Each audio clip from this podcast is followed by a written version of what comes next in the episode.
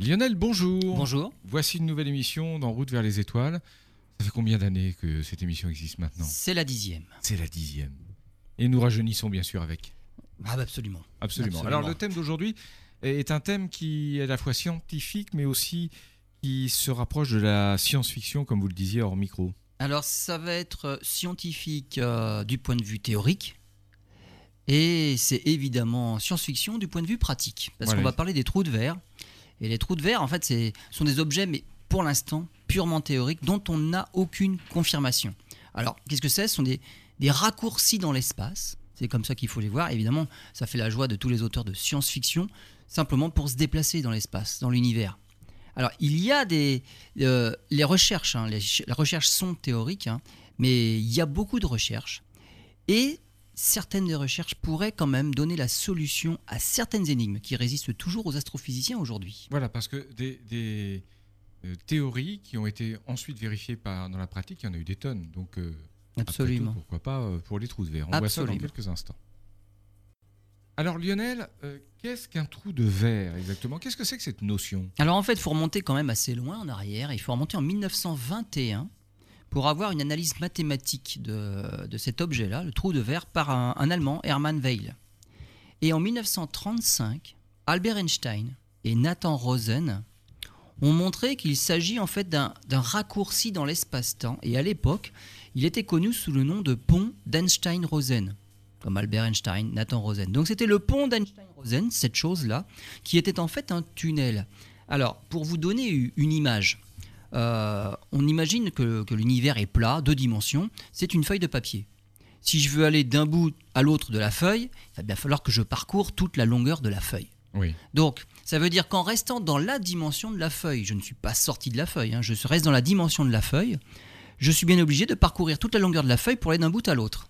Maintenant, on imagine si la feuille, on arrive à la replier sur elle-même, et que les deux extrémités, on les sépare bah, par un espace de, mettons, 1 cm. Si je parcours la longueur de la feuille en restant sur la feuille, je parcours toujours la même distance. Mais si j'arrive à sortir de la feuille et à traverser cet espace de 1 cm, je ne ferai pas toute la longueur de la feuille pour aller d'un bout à l'autre. Mais je serai sorti de ma feuille. Oui. C'est-à-dire que j'aurais emprunté une dimension supérieure à celle de la feuille. Je- Si je vis dans un espace à dimension 2, c'est ma feuille. Pour faire, pour emprunter ce tunnel-là, cet espace entre les deux extrémités de la feuille, j'ai emprunté la troisième dimension. C'est ça, c'est un tunnel entre ces deux extrémités-là, mais il faut sortir de la dimension. Donc on imagine, dans notre univers à nous, on imagine à trois dimensions. En tout cas pour nous, c'est facile de l'imaginer comme ça. Donc on a un univers à trois dimensions qui a une forme qui est ce qu'elle est, et on ne sait même pas trop quelle est la réelle forme de l'univers. Il y aurait des, comme ça des tunnels à travers cet espace à trois dimensions pour passer d'un endroit à un autre, mais qui pourrait être très très éloigné du point de départ, d'un seul coup, Mais enfin, c'est- mais en sortant de nos dimensions. alors en sortant de nos dimensions, ça nous paraît difficile à concevoir, mais euh, c'est comme si on avait demandé aux premiers euh, physiciens euh, grecs, sumériens, de concevoir un monde autre qu'un monde plat. Pour eux, à l'époque, il y avait il qu'une il dimension, c'était plat. Voilà, mais Hein voilà, c'est ça. Et pourtant, euh, on a vu après, ils ne les connaissaient pas, on a vu après avec la, la science qu'il y avait plusieurs dimensions. Et puis, Donc, ça évolue de toute façon. donc voilà, donc les notions, euh, les notions évoluent. Donc Voilà. euh, même dans, dans la tête, le- la théorie, tout évolue avec le temps. Donc ce qu'on imagine là. Et alors, ce qui est difficile, c'est qu'on n'arrive pas à se représenter. Autant l'image avec la feuille, c'est facile. On sort de Bien la sûr. feuille, on traverse le petit espace entre les deux morceaux de la feuille et on arrive de l'autre côté de la feuille d'un seul coup en un centimètre, à la limite, même en un millimètre. Pourquoi pas On serait encore plus rapidement. Oui. Euh, en trois dimensions, on a du mal. C'est-à-dire que l'entrée serait déjà un objet en trois dimensions. Alors que dans la feuille, je fais un trou, à la limite, c'est un, c'est un trou, c'est deux dimensions. Euh, l'entrée serait déjà un trou en trois dimensions. Et on imagine en plus que l'entrée, donc en- un trou en trois dimensions, c'est une sphère. Donc une sphère en trois dimensions, c'est un trou par lequel on arrive dans toutes les directions. C'est un trou. Et ce trou-là nous permet d'accéder à une dimension supplémentaire qui nous fait sortir de notre espace pour rentrer à un autre endroit dans notre espace. Comme la feuille, on en sort pour, rentrer, pour y rentrer ailleurs. Et évidemment, cet objet de trois dimensions-là qui serait l'entrée du trou de verre, et pourquoi pas le même de l'autre côté qui serait la sortie du trou de verre, on pense tout de suite au trou noir. Bien Oui. évidemment. Mais ça n'a rien à voir, a priori. Eh ben, peut-être, peut-être que si. Peut-être que que, si. si. Voilà. Euh, La physique, elle, est, elle coince à un moment donné dans, dans, dans- dans l'étude des trous noirs quand la pression, la densité devient trop élevée, les équations ne parlent plus et ça, on, on ne peut plus rien en dire. Donc, pourquoi pas? Bon, mais je- C'est bien pour ça que ce pont Einstein-Rosen est venu en 1935 avec Albert Einstein et la théorie de la relativité générale. À cette époque-là, on ne parlait que de pont d'Einstein-Rosen, encore.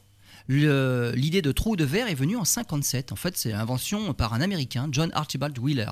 Oui, c'est lui qui a inventé ce terme-là. Si je puis me permettre, vous nous parlez peut-être de l'éventualité de, de ces entrées ou de ces sorties par les, par les trous noirs, mais vous nous avez bien expliqué dans d'autres émissions que dans ces trous noirs, rien ne pouvait sortir, même pas la lumière.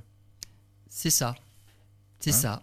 Mais c'est un peu plus compliqué que ça. D'accord. Bon, bah, C'est-à-dire que à l'horizon du trou noir, euh, il peut se passer quelque chose et une information peut en ressortir, s'échapper. Ah bah, Donc il c'est- peut y avoir des paires de particules, l'une tombe dans le trou noir, l'autre s'en échappe, et du coup le, le- le trou noir aurait un rayonnement qui, qui serait justement la signature de sa présence. Un rayonnement spécial pour le trou noir. C'est une des idées de, pré- Bon. de Stephen Hawking. Je vais, je vais vous laisser développer, mais Donc- en tout cas, ça, ça veut dire que peut-être à ce moment-là, les voyages, inter, euh, les voyages spatiaux Alors voilà, seraient on- possibles. On, voilà, on y viendra un Tout peu plus tard dans l'émission. Donc, au niveau de la théorie, on va parler donc bah, de cette fameuse euh, relativité générale, puisque c'est Albert Einstein qui a eu l'idée de, enfin, pas tout seul, pour ces trous de verre là, donc ces ponts d'Einstein-Rosen.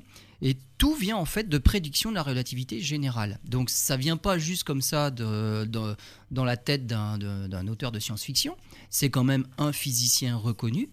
Et en fait, d'où ça vient, c'est que la relativité générale, ce sont des équations. Alors des équations qui sont censées décrire l'univers. Mais on ne peut les résoudre, ces équations. Donc les équations, on apprend des équations relativement simples à l'école. Il y a des équations absolument horribles à résoudre. Et une équation, on en cherche une solution. Mais pour trouver une solution à certaines équations, eh ben, il faut quand même donner tout un tas de paramètres. S'il y a trop d'inconnus, on ne peut pas résoudre quoi que ce soit. Dans certains cas relativement peu compliqués, on arrive finalement à résoudre les fameuses équations de la relativité générale. Et ces paramètres-là, on les fixe en fonction bah, de ce que l'on observe effectivement euh, dans l'univers.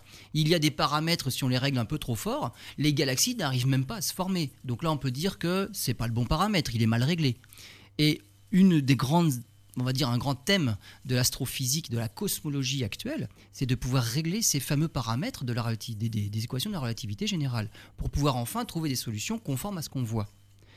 Donc on ne connaît pas tous les paramètres, il y a beaucoup de missions, de projets scientifiques, c'est justement pour déterminer ces fameux paramètres.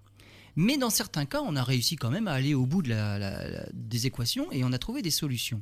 Et certaines de ces solutions ont été prouvées. C'est-à-dire que en physique, on ne peut pas dire que quelque chose est bon, on peut facilement dire qu'il ne l'est pas. Mais quand il est bon, bah, il faut après faire une expérience et vérifier que ça marche.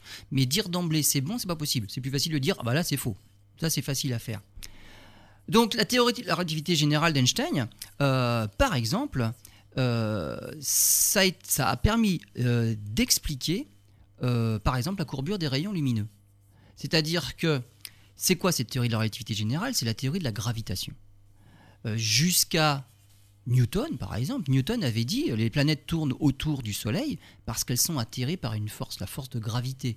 Ah, Et c'est cette fameuse, euh, voilà, c'est cette force de la gravitation, la loi de gravitation universelle.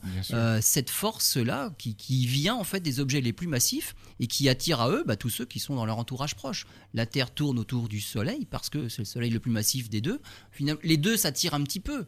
La Terre attire un peu le Soleil, mais vu le rapport de masse, bah, c'est quand même le Soleil, on va dire, qui attire le plus. C'est pour ça que le Soleil est au centre du système solaire. La Lune est attirée par la Terre, donc la Lune tourne autour de la Terre. Donc il y a une force d'attraction là. Donc on peut voir cette idée de gravitation par le biais des forces. Einstein a réussi à expliquer la gravitation par un- simplement un biais géométrique. Et ça, c'est joli en fait, c'est une belle théorie. Parce qu'avec ça, on va beaucoup plus loin qu'avec les forces de Newton. Alors c'est quoi cette, euh, cette façon géométrique de voir, euh, de voir l'espace et de voir les forces? Eh bien, c'est chaque masse, euh, par exemple, si on la pose sur un matelas, eh ben, elle va créer autour d'elle une cuvette. Évidemment, la boule la plus massive va créer la cuvette la plus forte. On imagine une boule de bowling qu'on mettrait au centre d'un matelas. Eh ben, si on envoie des billes après rouler sur le matelas, on voit bien que, par exemple, la trajectoire peut être facilement courbée. Il suffit que la bille elle passe dans la cuvette de la grosse boule et hop, Bien ça sûr. va, ça va tourner. Eh bien, l'histoire de la déviation des rayons lumineux, c'est pareil. C'est-à-dire qu'un rayon de lumière, un, flot de photons, va être courbé parce qu'ils vont passer proche bah, par exemple d'une grosse masse. Alors évidemment, les masses les plus grosses qui peuvent dévier facilement les rayons lumineux, c'est plutôt les étoiles. Et donc, si un, photon, un rayon de lumière passe proche du Soleil, il n'ira pas en ligne droite, il sera dévié. Cette observation-là et ce phénomène-là, on l'a effectivement observé. Alors on l'a observé quand? Eh ben, pour observer des rayons lumineux passer proche du Soleil, euh, c'est pas évident parce que le Soleil est quand même très lumineux. Il faut observer ça au moment d'une éclipse totale de Soleil. Alors le Soleil est caché. Et à ce moment-là, quand le Soleil est complètement caché, on voit s'illuminer dans le ciel les étoiles. Alors celles qui sont loin du Soleil ne nous intéressent pas pour l'expérience dont on parle, mais celles qui sont proches du Soleil à ce moment-là, on regarde exactement où elles sont par rapport aux autres. À la limite, on fait une sorte de triangulation et puis on dessine un peu la position des étoiles. Et on regarde à nouveau le ciel lorsque le Soleil n'est pas là. Donc six mois plus tard, il est dans les constellations diamétralement opposées. Et ces étoiles-là qu'on a observées pendant une éclipse totale de Soleil, on les regarde quand il n'y a plus de Soleil. Eh ben, on se rend compte qu'elles ne sont pas tout à fait à la même place que lorsque le Soleil était à côté. Le Soleil a déformé localement notre vision des étoiles qui sont en arrière-plan parce qu'il était là, parce qu'il a déformé justement le trajet des rayons lumineux. En exagérant un peu, c'est comme quand on met une cuillère dans un verre d'eau, ça casse un peu. casse On a l'impression que c'est coudé. Alors, c'est pas du tout le même phénomène. Là, c'est de la réfraction simplement en- quand il y a plusieurs milieux Bien comme l'eau. Mais on va dire que c'est coudé comme ça. Le résultat est le même. Le, bah, le résultat, c'est qu'il y a une déviation du rayon Voilà. lumineux. Pas Mm. pour les mêmes causes, les mais il y a une, une déviation des rayons lumineux. Mm. Donc, on a observé cette déviation des rayons lumineux, justement là. C'est une des prédictions de la relativité générale, mais c'est une observation qu'on a effectivement faite. Une autre prédiction, par exemple, c'est euh, ça a expliqué l'orbite de Mercure. Mercure est la planète la plus proche du Soleil dans le système solaire, et donc elle est dans cette cuvette-là creusée par le Soleil, et son orbite qui tourne dans la cuvette, elle a, on va dire, des, une évolution particulière et une évolution qu'on n'arrivait pas à expliquer avec simplement les formules de Newton. Et jusqu'à Newton et jusqu'à ce qu'on n'utilise que les formules de Newton, on se disait il y a un problème avec l'orbite de Mercure qui n'obéit pas complètement à nos règles, à nos formules. Quel est le problème? Et on a cherché pendant longtemps une planète qui serait dans l'entourage de Mercure, proche du Soleil, pour perturber cette planète Mercure. C'était la fameuse planète Vulcain qu'on n'a jamais trouvée. La planète Vulcain, c'était juste pour expliquer les déformations et les anomalies dans l'orbite de Mercure. Lorsqu'Einstein est arrivé avec sa théorie de la relativité générale, il a expliqué, c'était plus du tout des anomalies, l'orbite de Mercure obéissait aux lois de la relativité générale. Donc la relativité générale, c'est une, une loi qui est supérieure à celle de Newton. Lorsque dans des cas normaux, on va dire, on n'a pas besoin de toute l'armada de la relativité générale, les formules de Newton suffisent à expliquer le monde qui nous entoure. Mais lorsqu'on est en présence d'objets massifs, de gravitation importante, alors là, Newton n'explique pas tout. On voit bien que les équations ne sont pas assez fortes. Il faut prendre la théorie qui tient compte de tout ça, c'est la relativité générale. Disons que la théorie de Newton est- était intéressante pour décrire des phénomènes de la vie quotidienne autour de nous. Voilà, c'est- ça Bah, une pomme qui tombe d'un arbre, on peut l'expliquer avec Newton. Mais On l'expliquerait mieux avec Einstein Oui. si on mesurait l'effet à la nanoseconde et au pouillème de ça millimètre. Ça n'a aucun intérêt. Voilà, là on verrait une différence quand même. Voilà. Et on dirait, tiens, Newton, c'est bizarre, ça marche pas si bien que ça.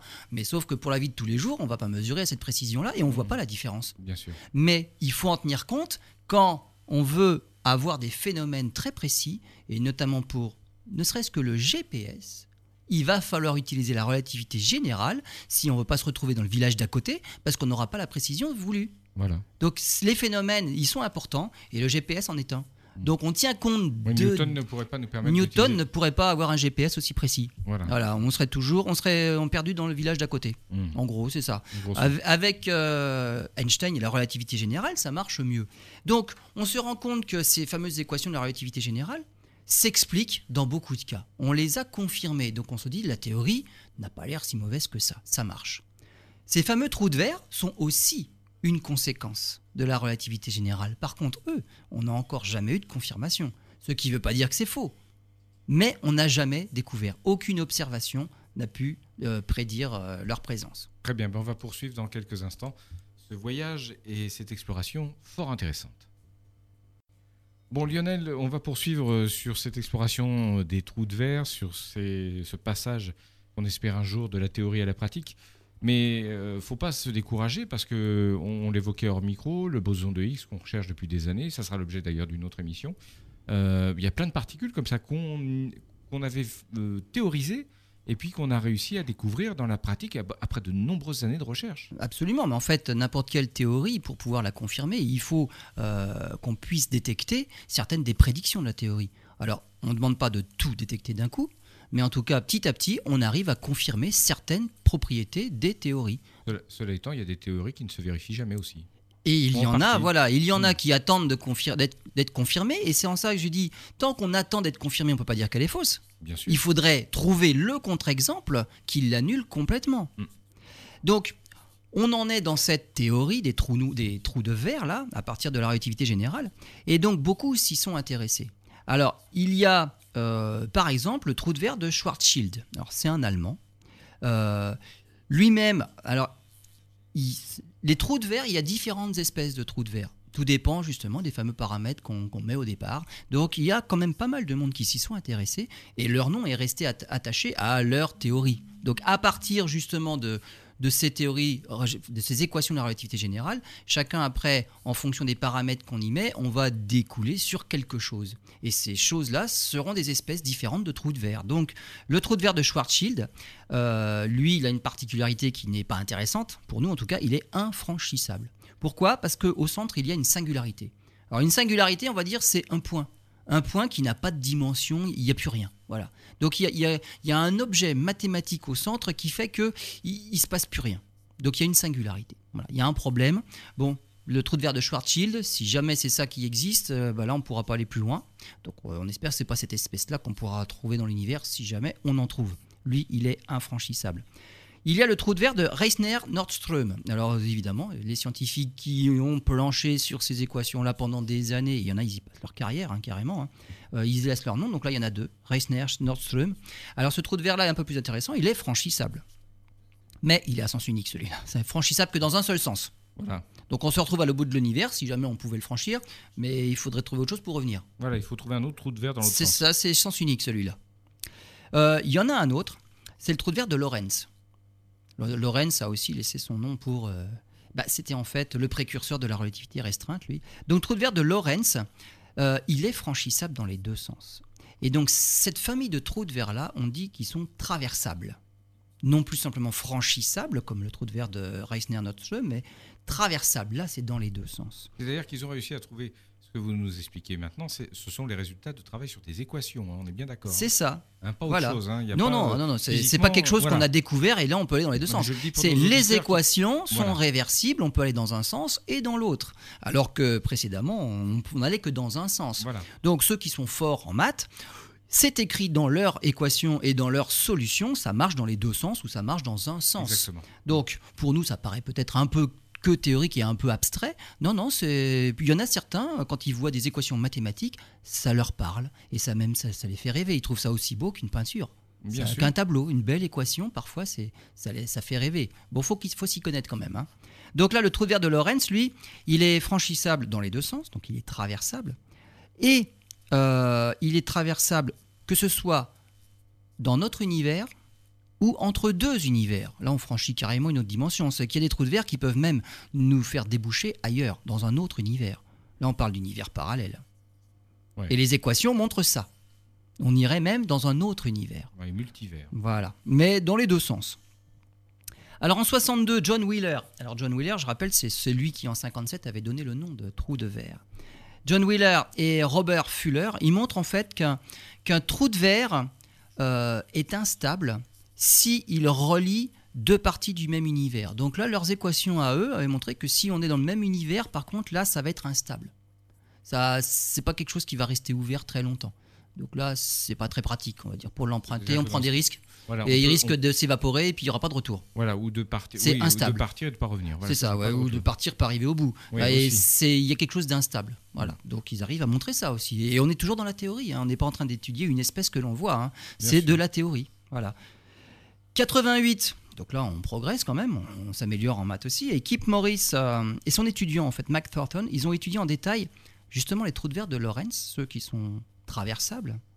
Euh, et du coup, c'est devenu, parce qu'ils ont un petit peu fait évoluer la théorie, c'est devenu des trous de verre de Morris Thorne. Évidemment, c'était leur nom à eux. Et ils ont montré que ces trous de verre-là, ils peuvent être maintenus ouverts avec de la matière exotique. C'est-à-dire? Bah, De la matière qu'on ne connaît pas. Il y a tant qu'on la connaît pas, on dit que c'est exotique. Hein. Oui, oui, c'est pas, pas ouais. compliqué la physique. Hein, C'est exotique. C'est-à-dire qu'avec la matière baryonique que l'on connaît, hein, les protons, les neutrons, tout, tout ça, c'est notre matière, on va dire, normale à nous. Ouais. Euh, on ne peut pas ouvrir un trou de verre. Mais il faut. Il de la matière, donc exotique, qu'on ne connaît pas, de masse négative. Avec ça, ça marche. On pourrait ou- maintenir les portes ouvertes. Donc on en est là dans la théorie. hein. Tout à fait. Alors, les trous de verre peuvent expliquer quelque chose. Et là, je vais remonter encore plus loin dans le passé, je vais remonter au Big Bang. Le Big Bang, euh, c'était il y a un peu plus de 14 milliards d'années, et l'univers serait né d'une formidable, pas explosion, mais quelque chose, donc une, singularité, quelque chose où tout était bien condensé, et il y a eu une formidable expansion. Donc je dis pas explosion, mais c'est expansion. Ça s'est dilaté, mais dilaté à une vitesse faramineuse. Et cette dilatation de l'espace, hein, on appelle ça l'expansion de l'espace, l'expansion de l'univers, elle se poursuit encore aujourd'hui. Alors, cette expansion avait été prédite par Georges Lemaître, notamment dans les années 20, et elle a été mise en évidence réellement par Edwin Hubble en 1929. Alors, qu'est-ce qu'il avait vu, Hubble? Il avait vu, en observant les galaxies, qu'elles s'éloignaient de nous. Alors, comment on voit ça? On prend le spectre de la galaxie. Donc, on décompose sa lumière, et on se rend compte que toutes les raies bien connues, notamment la raie de l'hydrogène, parce que l'univers, il y a quand même beaucoup d'hydrogène, et puis c'est dans des nuages d'hydrogène et de molécules et de poussière que les étoiles se forment. Oui, oui, oui. Donc les- toutes les raies sont décalées, et elles sont décalées vers le rouge. Alors décalées vers le rouge, ça veut dire vers les grandes longueurs d'onde. Et quand on décale quelque chose vers les grandes longueurs d'onde, c'est qu'on s'éloigne. Ça, c'est l'ambulance qui s'éloigne de nous. La sirène est plus grave Un exemple que vous utilisez. que lorsqu'elle se rapproche de nous. Voilà, mais c'est une image et c'est bien la science, c'est que si on pouvait rabâcher toutes ces petites images-là régulièrement, c'est des choses qui paraîtraient naturelles. Mais, mais que nos auditeurs fassent l'expérience d'entendre un gyrophare, une sirène, arriver, être à la hauteur du véhicule et partir, vous verrez, vous comprendrez le principe que, que vous êtes en train Voilà. de vous expliquer. La, la vraie fréquence de la sirène, c'est lorsque la- l'ambulance est à notre niveau, à nous. Voilà, C'est-à-dire qu'elle ne s'avance plus, elle ne se re- recule plus par rapport à nous, elle est à notre, à notre niveau. c'est le véritable son. Ça, c'est le véritable son. Mais tant qu'elle s'approche de nous, en fait, les ondes sonores sont assez vers nous, elles sont plus aiguës. Oui. Et lorsque l'ambulance s'éloigne de nous, ça, en fait, ça, ça, c'est comme si ça dilatait les ondes sonores et elles sont plus lentes et le son est plus grave. Et c'est la même chose pour. euh, Alors, ce qu'on a fait pour le son, le son n'est qu'une euh, une euh, forme électromagnétique, hein, c'est tout. hein. C'est un rayonnement électromagnétique, mais dans le domaine sonore. Et ben, si on transpose ça dans le domaine visible, la lumière, c'est pareil. C'est-à-dire que si on prend un spot, si j'étais capable de lancer le spot très vite, on se rendrait compte que il serait plus ou, sa lumière serait décalée plus ou moins vers le rouge. Alors avec la lumière, c'est c'est pas tout à fait le cas. Donc là, j'exagère un petit peu, mais l'idée ce serait ça. Oui. Quelque chose qui viendrait vers nous serait plus bleu que quelque chose qui s'éloigne de nous. Alors c'est effectivement le cas quand on fait des spectres, quand on analyse la composition chimique d'un objet. C'est-à-dire que ces couches externes vont retenir certaines euh, raies, certaines longueurs d'onde qui correspondent à la nature de l'objet. S'il y a de l'hydrogène, eh ben, l'hydrogène va laisser sa signature dans le spectre euh, de ce qu'on observe. Si l'objet se rapproche de nous, toutes les raies de l'hydrogène sont décalées vers le bleu. Si l'objet s'éloigne de nous, toutes les raies de l'hydrogène sont décalées vers le rouge. C'est comme la sirène de l'ambulance. Edwin Hubble avait découvert ça dans les spectres des galaxies. Et mieux que ça encore, donc non seulement il avait vu tout est décalé vers le rouge, donc tout le monde s'éloigne de nous. Bon, bah, euh, on peut s'arrêter là. C'est comme si on collait des pastilles sur un ballon de baudruche qui simule les galaxies, et puis on gonfle le ballon de baudruche. Bah, toutes les pastilles s'éloignent les unes des autres. Alors qu'elles n'ont pas. Oui, d'accord. Oui. Il n'y en a aucune qui se déplace sur le ballon. Oui. Ça veut dire qu'elles n'ont pas de mouvement propre, dans mon exemple, elles sont collées, avec de la colle forte si on veut. hein. Oui. Mais le fait de souffler sur le ballon, ça fait enfler la surface et les galaxies s'éloignent les unes des autres simplement parce qu'elles sont emportées par ce mouvement d'expansion-là. Pourtant, elles ont- elles n'ont pas glissé sur, le, sur la surface. Elles n'ont pas bougé. Elles n'ont pas bougé. C'est juste l'univers qui les a emportées dans son mouvement d'expansion. C'est exactement ça, en fait. Elles ont bien sûr leur mouvement propre en plus. Donc c'est là que je dis, quand on veut mettre euh, en évidence un phénomène très fin, il faut penser à tout. C'est-à-dire si on veut étudier l'expansion de l'univers, il faut penser aussi au mouvement propre des galaxies qui peuvent s'approcher l'une des autres, tourner l'une autour d'une autre. Là, il y a des mouvements propres. Mais dans, parmi tous ces mouvements propres, il y a un mouvement global d'expansion. Et Edwin Hubble, il avait fait mieux que montrer que bah oui, elle s'éloigne, donc on est en train de souffler dans le ballon. il avait calculé la vitesse à laquelle on soufflait dans le ballon, ou à laquelle le vide le ballon gonfle. Il s'était rendu compte, plus on est éloigné de là où on souffle, plus ça va vite. C'est-à-dire que les galaxies s'éloignent d'autant plus vite qu'elles sont éloignées. Et cette fameuse euh, formule-là de Hubble, on l'appelle maintenant la formule de Hubble, il y a une constante, la constante de Hubble, qui permet de dire que eh ben, si une galaxie va à telle vitesse, c'est qu'elle est à telle distance. C'est devenu une échelle de distance, cette fameuse Hmm. loi de Hubble. Hmm. Donc ça permet de mesurer bah, directement la, la taille de l'univers. Alors de l'univers observable. Il y a un moment où les galaxies sont tellement éloignées de nous, même la lumière n'a pas eu le temps de nous parvenir. Donc pour nous, là, il y a, y a un mur infranchissable. On ne voit pas tout l'univers parce que la lumière n'a pas eu le temps de circuler partout. Donc dans notre univers observable, on se rend compte que les galaxies les plus éloignées s'éloignent de plus, s'éloignent plus vite que celles qui sont proches.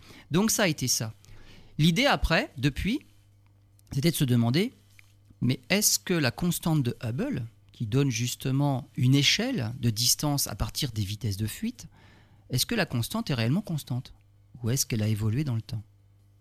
Donc j'en reparlerai après la pause, mais justement là, on va voir que la constante n'a pas toujours été constante. Tout de suite. Alors, vous nous parliez, Lionel, il y a quelques instants de l'expansion de l'univers, mais euh, j'aimerais bien que, enfin, vous allez retomber sur vos pattes comme on en parlait un petit peu hors micro. Euh, ça a forcément un, un lien avec le thème de ce, de ce jour, c'est-à-dire euh, les trous de verre. Oui, parce qu'en fait, on est tombé sur une énigme.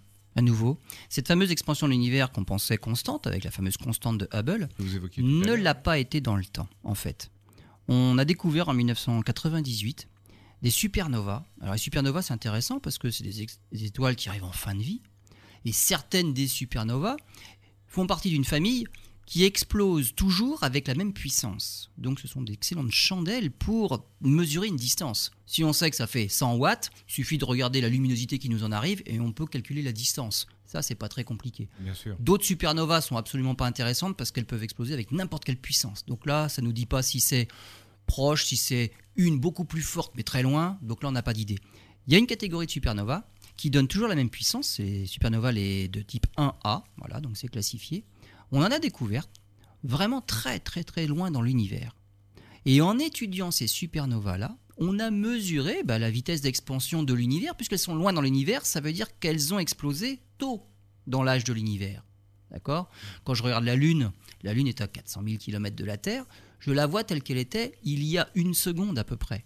Ça veut dire que si je mettais un récepteur sur la Lune et pour à la limite faire un relais avec la Terre, si j'envoie allô, ça va jusqu'à la Lune, ça revient jusqu'à la Terre, il faut deux secondes.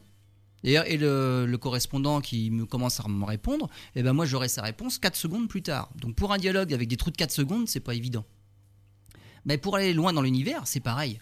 Mais là, la lumière, si elle met 13 milliards d'années à nous parvenir, je peux voir l'univers tel qu'il était il y a 13 milliards d'années. Donc ces fameuses étoiles-là, ces supernovas, qui explosent très loin dans l'univers, en fait, il faut con- concevoir qu'elles ont explosé tôt dans l'univers.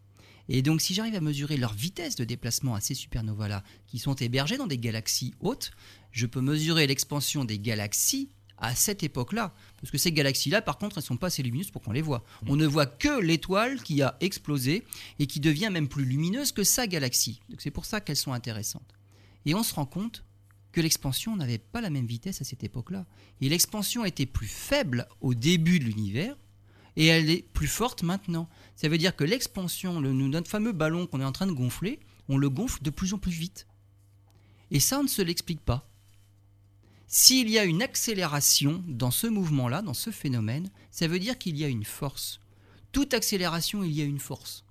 Ça, c'est Galilée qui l'avait dit déjà. Le principe d'inertie.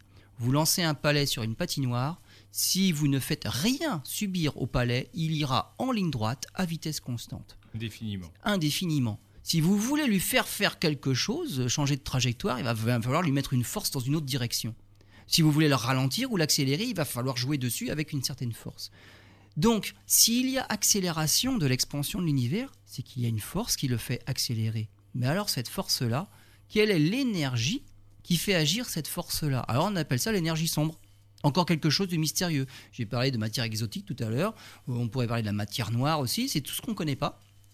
Et il y a une force, là, encore mystérieuse, qui accélère l'univers, l'expansion de l'univers. Donc nous, pour l'instant, on n'a pas la solution. Certains l'ont. En tout cas, ils ont une proposition, il y a des hypothèses. Et on imagine, alors, on doit ça à un astrophysicien, il s'appelle Nicodème Poplavski, de l'université d'Indiana. Et il pense qu'il y a eu un effondrement euh, d'une étoile géante hein, dans un univers, alors peu importe lequel, qui aurait créé un trou de verre.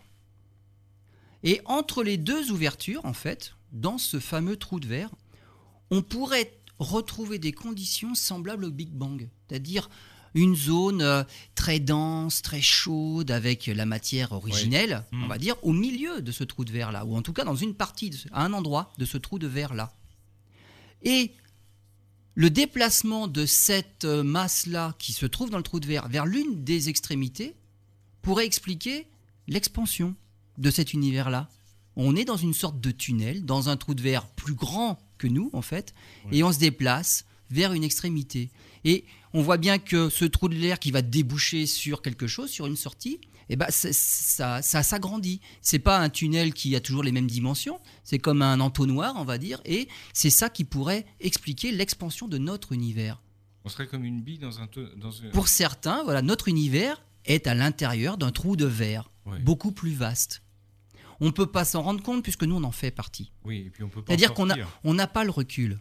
On n'a pas le recul. I- imaginez par exemple, je prends un cylindre, on imagine un cylindre, et puis je l'éclaire d'une certaine façon. Si je l'éclaire de profil, le cylindre, l'ombre, je vais voir un rectangle. Mm. Maintenant, si je l'éclaire du dessus, le cylindre, l'ombre, je vais voir un cercle. Tant que je ne peux pas sortir de, bah, j'ai un objet, j'ai un rectangle et j'ai un cercle, si je ne peux pas sortir de cette dimension-là sur la feuille pour me rendre compte, mais le rectangle et le cercle, ce sont juste deux projections d'un même objet, c'est le cylindre. C'est lui qui est au-dessus de tout. Si je suis que sur la feuille, je vais dessiner un rectangle, un cylindre, et je ne vais pas comprendre l'objet dans sa globalité. Je suis dans mon univers, je peux peut-être pas comprendre justement qu'on est dans un trou de verre qui serait encore plus grand, qui, qui aurait une dimension Ça supplémentaire. des perspectives euh, extraordinaires, ça. Peut-être qu'on est là. Ça, ça fait un peu penser à, voilà, à certains films où euh, la galaxie est dans le petit euh, Man in Black, hein, par exemple. Oui, voilà. voilà, dans un Voilà, le, médaillon. petit, voilà, le petit médaillon, en fait, contient tout un univers. Mm. Mais ceux qui y vivent dedans se rendent pas compte, qui vivent dans le médaillon, qui est autour du cou du chat. euh, voilà, ça pourrait être ça. Mais on pourra pas, on s'en rend pas compte. Alors pour, pour certains, euh, on pourrait même s'en rendre compte. Il suffit d'étudier certaines choses euh, et pourquoi pas, on s'en rendrait compte. Ah oui. Donc voilà, tout dépend en fait euh, du point de vue. Et puis tant qu'on est dedans, eh ben, eh ben on est un peu coincé quoi. On voit pas tout dans sa globalité. Donc voilà peut-être, euh, on va dire une explication à une des énigmes. Ça nous éviterait d'avoir à faire appel à la matière, à la- l'énergie sombre. Alors une autre énigme, enfin une énigme, pas tout à fait, mais presque. Je vais parler d'intrication quantique. Alors, ça paraît un gros mot aussi, ça. Euh, Il y a deux théories, en fait, en physique. Il y a la théorie de la théorie macroscopique, hein, tout ce qui décrit l'univers avec la force de gravité, c'est la relativité générale. Et il y a la- l'autre théorie qui décrit tout ce qui est à l'échelle microscopique, c'est la mécanique quantique. Hmm. Et entre ces deux théories, il n'y a rien qui va. C'est-à-dire que les équations sont totalement différentes. Elles expliquent des choses à des échelles complètement différentes et elles sont complètement incompatibles. Il n'y a pas de théorie unifiée. Exactement. Voilà. C'est là qu'on se dit quand même, euh, pour expliquer bah, ce qui nous entoure, Ouais. euh, la- les objets sont composés de matière, d'atomes, de molécules. Ça, c'est la mécanique quantique qui nous l'explique. Mais une fois qu'on a fabriqué les objets, ils deviennent à une, une taille macroscopique. Et là, on peut l'expliquer avec euh, la, la théorie de la relativité, si on veut. Et entre les deux, nos deux théories physiques ne sont pas compatibles. Alors que forcément, euh, elles devraient l'être parce que parce c'est- qu'on vit c'est- avec les deux. C'est- c'est- Oui, d'accord. On Donc, vit avec les deux. Au niveau théorique, on n'a pas encore fait d'avant. On n'a absolument pas trouvé cette Voilà. théorie unificatrice qui serait supérieure aux deux. Et ça veut dire que les deux découleraient de cette fameuse C'est théorie-là. intéressant ce que vous dites parce que c'est aussi logique que de passer de Newton à Einstein. euh, voilà. Voilà, c'est ça. C'est tu voilà. Il faut trouver la théorie globale qui vient du dessus, Il vient du dessus et qui explique dont nos théories à nous ne seraient que des cas particuliers, Bien sûr. suivant l'échelle qu'on utilise. Même pour Einstein. C'est exactement pareil. D'accord. Donc, la théorie de la mécanique quantique, puisqu'on va, on va en parler, décrit en fait, euh, on appelle ça le modèle standard, elle décrit les particules. Des particules, il n'y en a pas beaucoup finalement, on arrive à 8 particules, j'en parlerai dans une autre émission. Et l'interaction entre ces particules-là, il y a quatre interactions. Et euh, cette, ce modèle standard-là, bah, une des, un des débouchés de cette euh, théorie du modèle standard, c'est l'existence du fameux boson de Higgs. Longtemps, on l'a prédit, puisque le modèle standard disait qu'il existait, et on a fini par le trouver. Ouais. Donc, il y aura une émission spéciale boson, boson de X, vous verrez, il est intéressant aussi.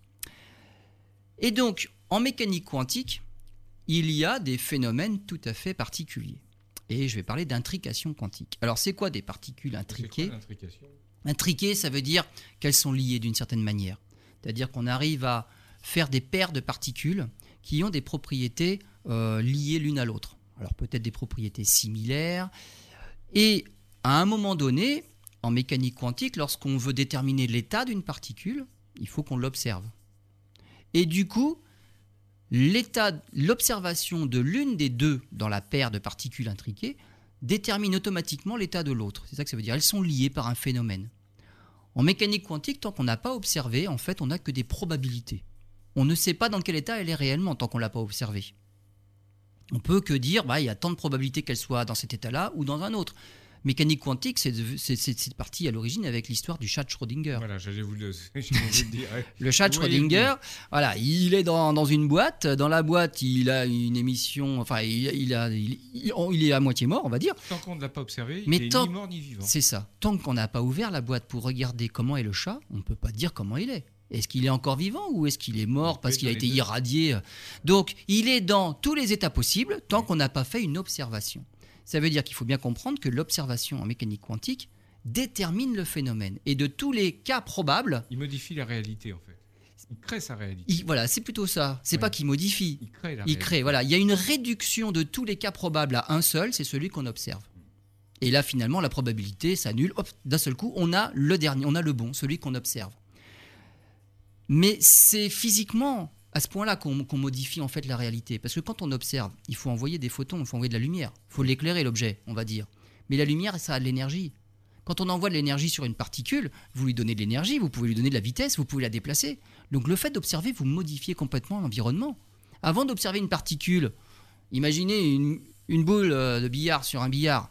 Je ne sais pas où elle est, mais pour l'observer, il faut que je tape dessus. Mais en tapant dessus, je vais la bouger.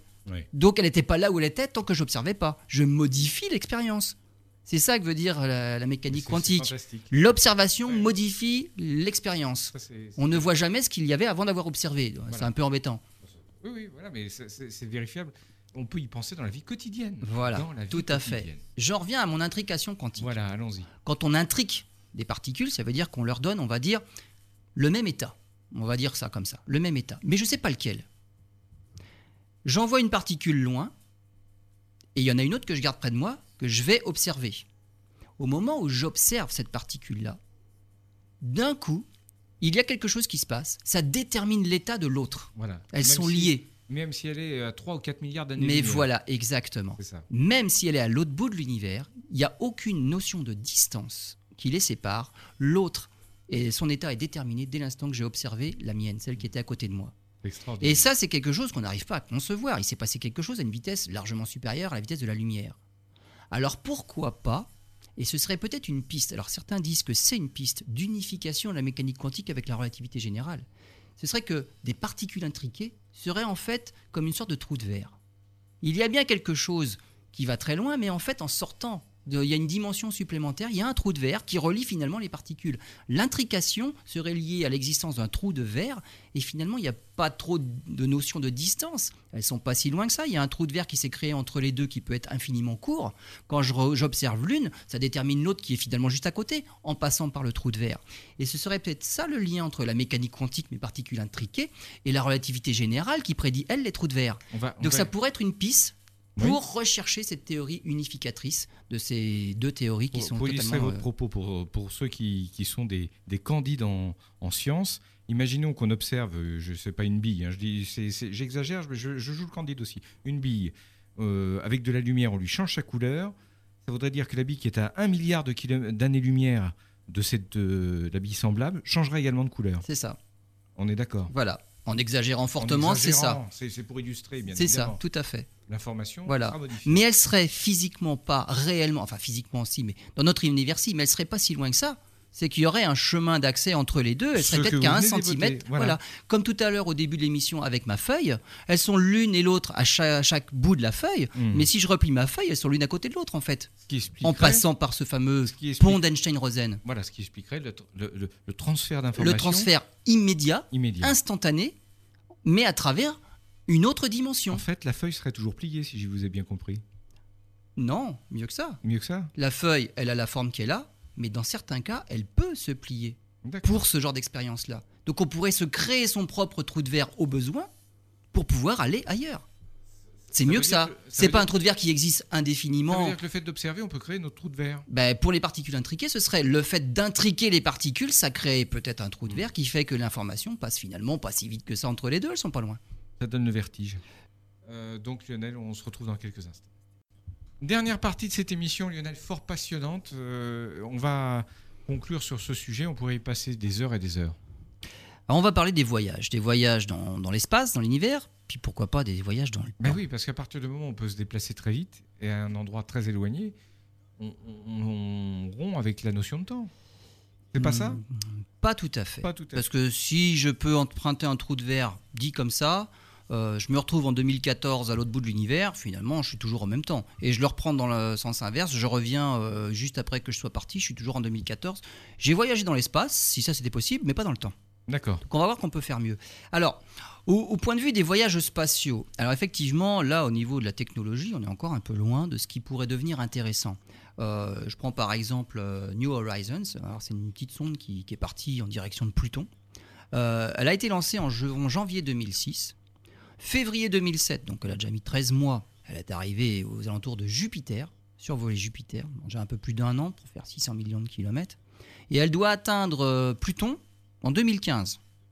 Alors, quand je dis elle doit atteindre Pluton, euh, comme on a voulu quand même pas attendre trop trop longtemps pour aller voir quand même comment était Pluton, c'est la seule, j'allais dire planète, c'est plus une planète, mais c'est le seul objet du système solaire qui a été une planète jusqu'en 2006, euh, dont on n'a pas de photos. C'est-à-dire que les sondes Voyager sont allées jusqu'à Neptune. On a des photos d'Uranus, de Neptune, Jupiter, Saturne évidemment, mais Pluton, on n'a jamais rien envoyé en direction de Pluton. Les seules images qu'on en a, c'est celles du télescope spatial ou alors des gros télescopes terrestres, mais ça manque de détails. Hein, Elle est loin, elle est petite, donc on a une sonde qui y va. Et donc pour aller vite, et elle ne mettra finalement que 9 ans pour y arriver, puisqu'elle arrivera en juillet 2015, euh, on l'envoie comme une balle de fusil. Et évidemment, on va pas freiner pour se mettre en orbite. On va faire que passer. Et on va prendre des photos au passage, en rafale. On n'a pas les moyens d'embarquer du carburant pour mettre des rétrofusées en route pour ralentir et se mettre en orbite autour. C'est pas possible. Donc là, euh, on l'a lancée, et elle est partie, et elle ne fera que passer. Et donc, elle aura mis 9 ans pour faire, on va dire, 5 milliards de kilomètres. À cette vitesse-là, si on veut atteindre l'étoile la plus proche, si cette étoile-là était, était intéressante, 4 années-lumière, il nous faudrait 70 000 ans Quand même. avec cette sonde-là. Ça, c'est l'étoile la plus proche. Notre euh, galaxie contient quelques milliards d'étoiles et elle a une sacrée dimension. Là, c'est 4 années-lumière, c'est 100 000 le diamètre de la galaxie. Là, c'est que 4. Il nous faut 70 000 ans déjà pour aller sur- rien que sur l'étoile la plus proche. Donc, vous voyez que là, on a un problème. Avec euh, cette vitesse-là, on n'explore rien. On est obligé de rester dans le système solaire très proche de la Terre. Voilà. Donc, il va falloir penser à faire autre chose. Alors, première idée, c'est aller plus vite. Peu importe les moyens. Et là, on a un problème. Si on veut que le temps soit quand même relativement court, faut aller vraiment très vite. Et si on avait la technologie pour aller très très vite, se rapprocher de la vitesse de la lumière, il y a un phénomène qui se passe. C'est en relativité restreinte, hein, quand on va très vite et on s'approche de la vitesse de la lumière, les équations de la vitesse, si on veut faire des calculs avec la vitesse, il faut tenir compte des équations de la relativité restreinte. Et là, il arrive euh, des phénomènes un peu bizarres. Il y a ce qu'on appelle la dilatation du temps. Il y a le ralentissement du temps. Et même à la limite, à la vitesse de la lumière, le temps s'arrête. Ça, c'est magique. Alors, le temps s'arrête pour les photons, qui ne vieillissent pas, parce qu'ils n'ont pas de masse. Mais un objet massif, en fait, plus il va vite, plus il faut d'énergie pour continuer à l'accélérer. Comme nous. Voilà, c'est ça. Et donc euh, nous, si quand on veut, si on, on imagine, on, est, on, on nous pousse, il nous faudra d'autant plus de force pour nous faire gagner 1 km/h, d'autant si on va d'autant plus vite. Donc il y a un moment où la masse, finalement, c'est comme si la masse devenait très devenait énorme, et la masse aussi tend vers l'infini. Donc on ne peut pas accélérer un objet massif à la vitesse de la lumière, parce que là on tombe aussi sur des infinis. La masse devient énorme, il faut une force énorme pour pouvoir lui faire grimper simplement de 1 km heure. Bon. Donc on va dire qu'on va pas complètement à la vitesse de la lumière, mais si on est à des vitesses un petit peu en dessous de la vitesse de la lumière. Alors, on a ce qu'on appelle euh, une expérience par la pensée. hein. Et c'est une expérience qui était, c'est le paradoxe des jumeaux. Alors, il faut que je parle du paradoxe des jumeaux. Donc, effectivement, le temps ralentit pour celui qui va très vite. Ça, on l'observe, notamment dans les accélérateurs de particules. On voit apparaître des particules qui ont un temps de vie de quelques milliardièmes de seconde. Techniquement, on ne pourrait pas les voir. Mais elles vont tellement vite que finalement, on a des traînées très longues dans, dans les données et elles vivent plusieurs secondes. Des particules cosmiques qui vont très vite aussi et qui n'ont pratiquement aucune durée de vie quand elles percutent les, atomes et les molécules de notre atmosphère, finalement, on a des, molécules, des, particules secondaires qui ont une durée vie de plusieurs secondes et on a le temps de les étudier. Simplement parce qu'elles vont très vite et elles semblent vivre très longtemps. Dans leur temps à elles, c'est un temps normal, c'est très court, mais nous, on a l'impression que c'est très lent. Donc, si on va, par exemple, on va dire à une certaine vitesse, on va dire les deux tiers de la vitesse de la lumière, ça fait que le temps est divisé par deux. Donc, on imagine, moi, je m'en vais, voilà, je vais faire un parcours et je vais, je vais me balader pendant 10 ans à cette vitesse-là. Imaginons que nous On imagine. soyons jumeaux. Voilà, on est jumeaux au départ. Je pars 10 ans à cette vitesse-là. Oui. Moi, sur, mon, sur mon- ma montre, je vais voir, bon, je vais vivre 10 ans à cette vitesse-là. hein. Bien sûr. Moi, ça- je vais avoir l'impression de vivre normalement. Mm. Par contre, puisque mon temps s'écoule deux fois plus vite que celui qui est resté sur Terre, pour moi, c'est comme si ceux qui vivent sur Terre vivent deux fois plus vite. Oui. Pour ceux qui sont sur Terre, c'est comme si celui qui était en train de se balader, il vit deux fois moins vite. Donc quand je reviens, moi j'ai vieilli de 10 ans, tous ceux qui, ont vécu, qui sont restés sur Terre ont vieilli de 20 ans. Et les jumeaux qui avaient le même âge au départ, bah, n'ont pas le même âge à l'arrivée. Hmm. Il y en a un qui a 10 ans de plus que l'autre. Physiquement, hein, c'est bien ça. hein. C'est ah oui, physiquement. Oui, oui. Mm. Mais ça, ça se mesure. Ça, c'est, c'est- ça découle de la relativité restreinte. Alors, j'ai parlé de paradoxe. euh, Où est le paradoxe dans l'histoire? C'est- Il n'y a rien de paradoxal. Il y a quelque chose de paradoxal. Et là, il va falloir que, que j'aille euh, sur les quais de la gare. C'est, c'est bien. Donc, on imagine, on est dans le métro, et il y a un autre métro qui est, qui est arrêté à côté. Moi, je suis assis dans mon métro. À un moment donné, il y a un métro qui repart. Tout le monde a vécu ça. Ah, tout le monde. Et on est incapable de dire pendant quelques secondes qui a bougé. C'est le vrai. métro d'à côté ou c'est le mien qui part C'est vrai. et finalement, on- c'est une fois que les métros sont partis, on voit le quai et on se dit ah ben non, c'est l'autre qui avait bougé et moi je suis toujours immobile. Ouais. Donc il y a une espèce de, de doute là pendant un moment. Qui est en train de partir? C'est ça là, ce qui est relatif. Dans la relativité restreinte, le côté relatif, c'est ça. Hmm. Tant qu'il n'y a pas d'accélération, la vitesse, le métro accélère pas très vite au départ, eh ben on ne sait même pas si on bouge ou si c'est l'autre qui est en train de se déplacer. Donc mes jumeaux, moi je me balade à la vitesse de la lumière, on va dire. Mais par rapport à moi, c'est celui qui est resté sur Terre qui se balade à la vitesse de la lumière. Pourquoi ce serait pas son temps à lui qui serait en train de ralentir et le mien qui serait normal? Donc le paradoxe, il vient de là. Quel est celui des deux qui a réellement vieilli et celui qui, qui, qui a vieilli moins vite?